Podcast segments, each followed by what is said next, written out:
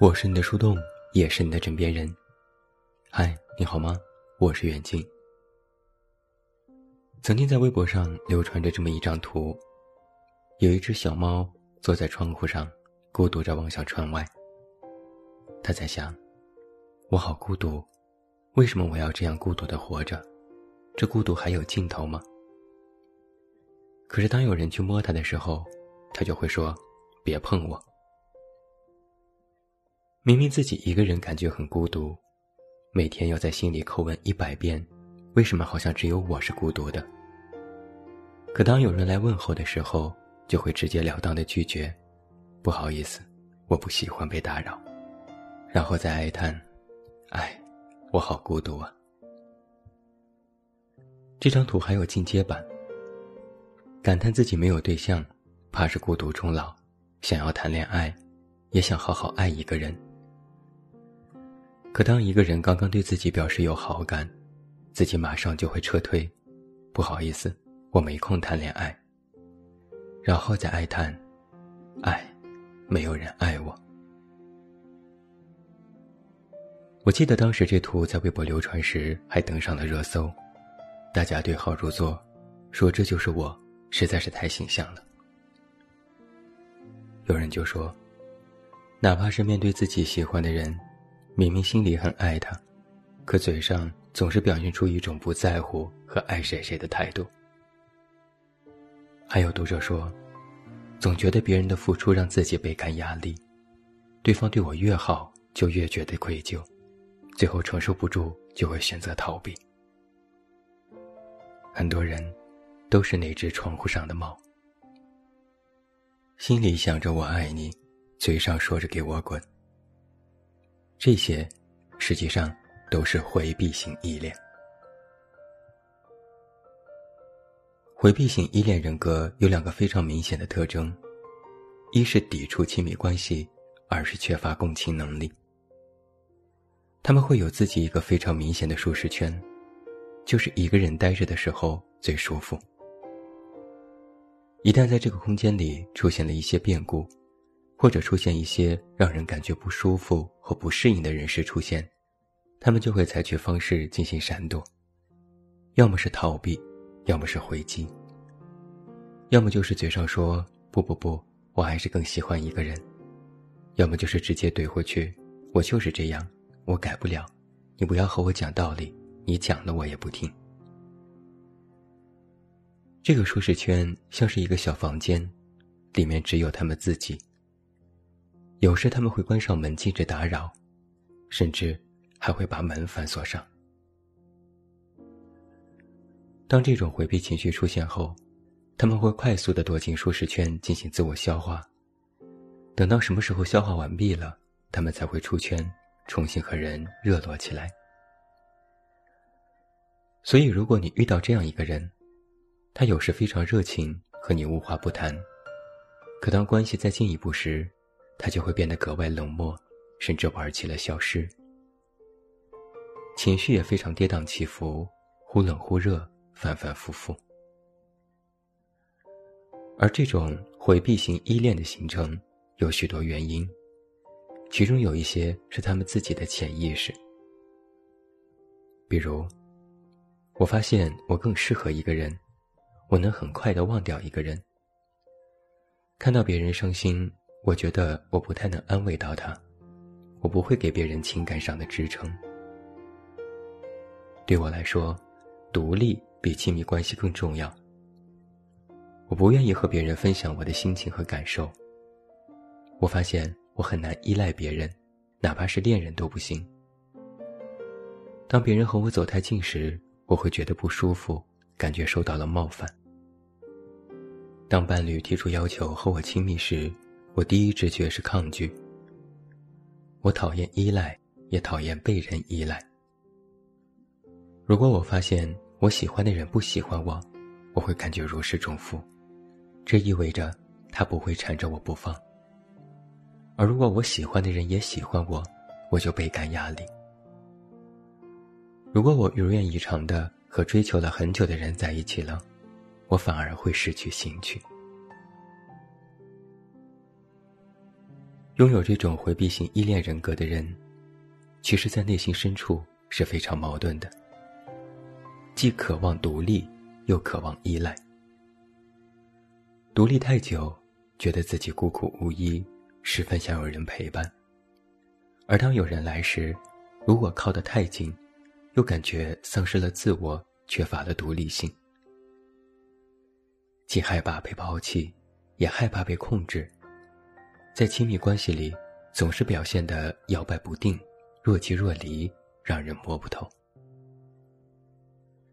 他们一方面非常渴望得到爱、得到回应，而且在刚开始陷入亲密关系时，也会对另一方有深深的着迷。但是，一旦自己追求的对象也开始进行积极回应和表达感情时，他们就会排斥和不安。当关系一旦确认，甚至过于亲密时，他们就想要逃离，想要淡化这种紧密。而他们采取的方式，是表现出一种我们的关系还没有到这一步，或者是我也没有那么喜欢他的说法。他虽然需要爱，但也认为生活当中有许多更加重要的事情，感情。太消耗时间和精力了。不管是在亲密关系中，自己如何被偏爱和保护，他们都会有一个警惕：是必须保护好自己，不要被别人受伤，不要投入太多，不然就会很失望。他们也会忽视自己的脆弱性，在面对吵架和分离时，他们会更加善于将自己的注意力集中到其他的问题上。即使他们觉得需要寻求伴侣支持时，也会采取间接的策略，比如暗示、生闷气和冷战的方式来进行表达。总之啊，就是不愿意直接面对，也不想面对。拥有这种回避型人格的人，他们有想法，但是想法和行动却是两套模式。这里面有一个心理学逻辑是。回避型依恋人格的人，内心的界限其实非常的明确。任何人，包括亲人、朋友、伴侣等等，都不能跨过这个界限。他们的内心很少敞开，因为他们感觉那样不安全，会伤到自己。另一个非常常见的现象是，他们不觉得自己有问题，因为他们说出的话。都无懈可击。比如，独立的确很重要，一个人生活的确很爽，期待越多，的确失望越多，关系太近，的确让人会有压力。这些话乍听都非常对，在现实生活当中，他们也没有因为这种回避人格让自己蒙受多大损失。他们或许都是非常优秀的、有价值的。更加成功的人，因为他们用了更多时间去专注自己，他们也不会过多的袒露自己的孤独和脆弱，更不愿意把偶尔的孤独感夸大成是一种生活常态。表面上，他们走路带风，一个人活得潇洒自在。就算是偶尔独处时会觉得寂寞，也会被视为是一种情绪而已。只要转移一下注意力。保持专注在自己的事业和人生规划上，他们照样可以活得非常精彩，而且可以一再的避免这种独处的孤独。但在这之下，其实有两个问题。一个问题是，保持独立的人格和进入一段亲密关系，是否真的就如他们认为般是矛盾和对立的呢？很显然不是。回避型依恋人格的人。不善于依赖别人，觉得过度依赖会丧失自我，这就是把独立和其他层面的关系放在了一种对立面上。另一个问题是，专注自我是好事，但是过度自我就会在很大程度上忽略别人的感受。比如，有些人很难向伴侣敞开心扉，也不习惯直接吐露自己的真实想法。那伴侣在这段关系当中也会很累。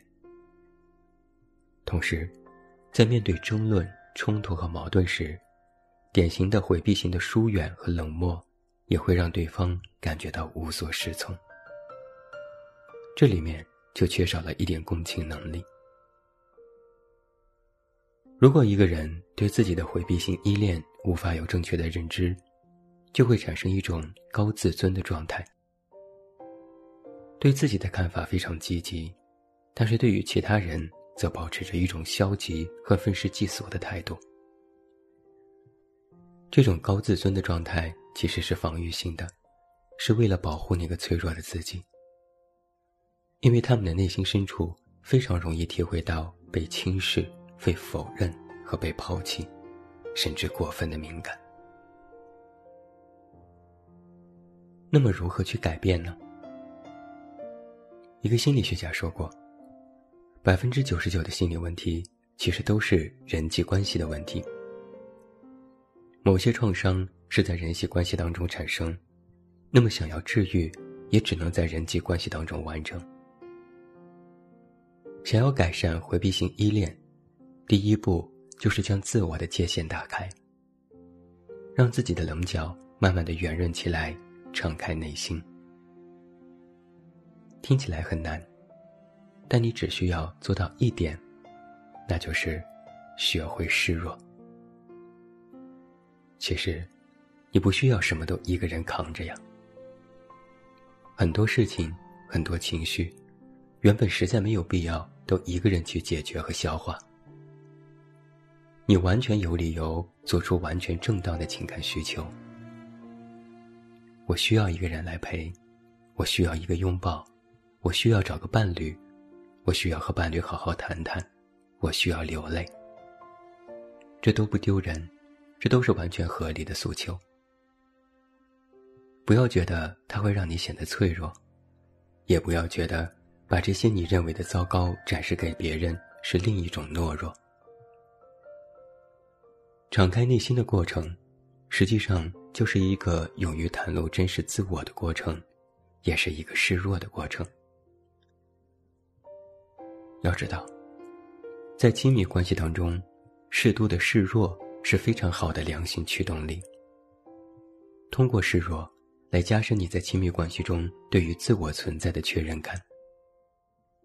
而只有你在外在真正树立了自我确认，才能够更加坦然的走进一段亲密关系。要知道，一个人选择来到你身边，选择走近你，选择爱你，不仅是因为你有多坚强、有多棒，也因为你有一种只展现给对方的脆弱，而那种脆弱，对于你的伴侣而言，其实非常动人且珍贵。所以啊，一个回避依恋的人。首先应该学会的是敞开内心，而想要敞开内心，是要学着对别人示弱。我是你的树洞，也是你的枕边人。关注公众微信，这么远那么近，找到我。我是袁静，晚安。